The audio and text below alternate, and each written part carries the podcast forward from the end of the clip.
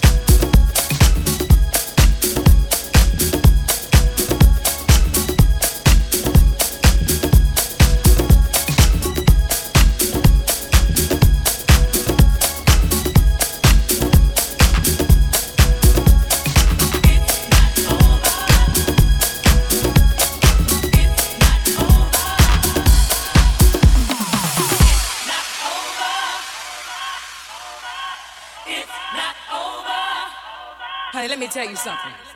I got something here that you don't ever want to turn down. I got something for your mind, your body, and your soul.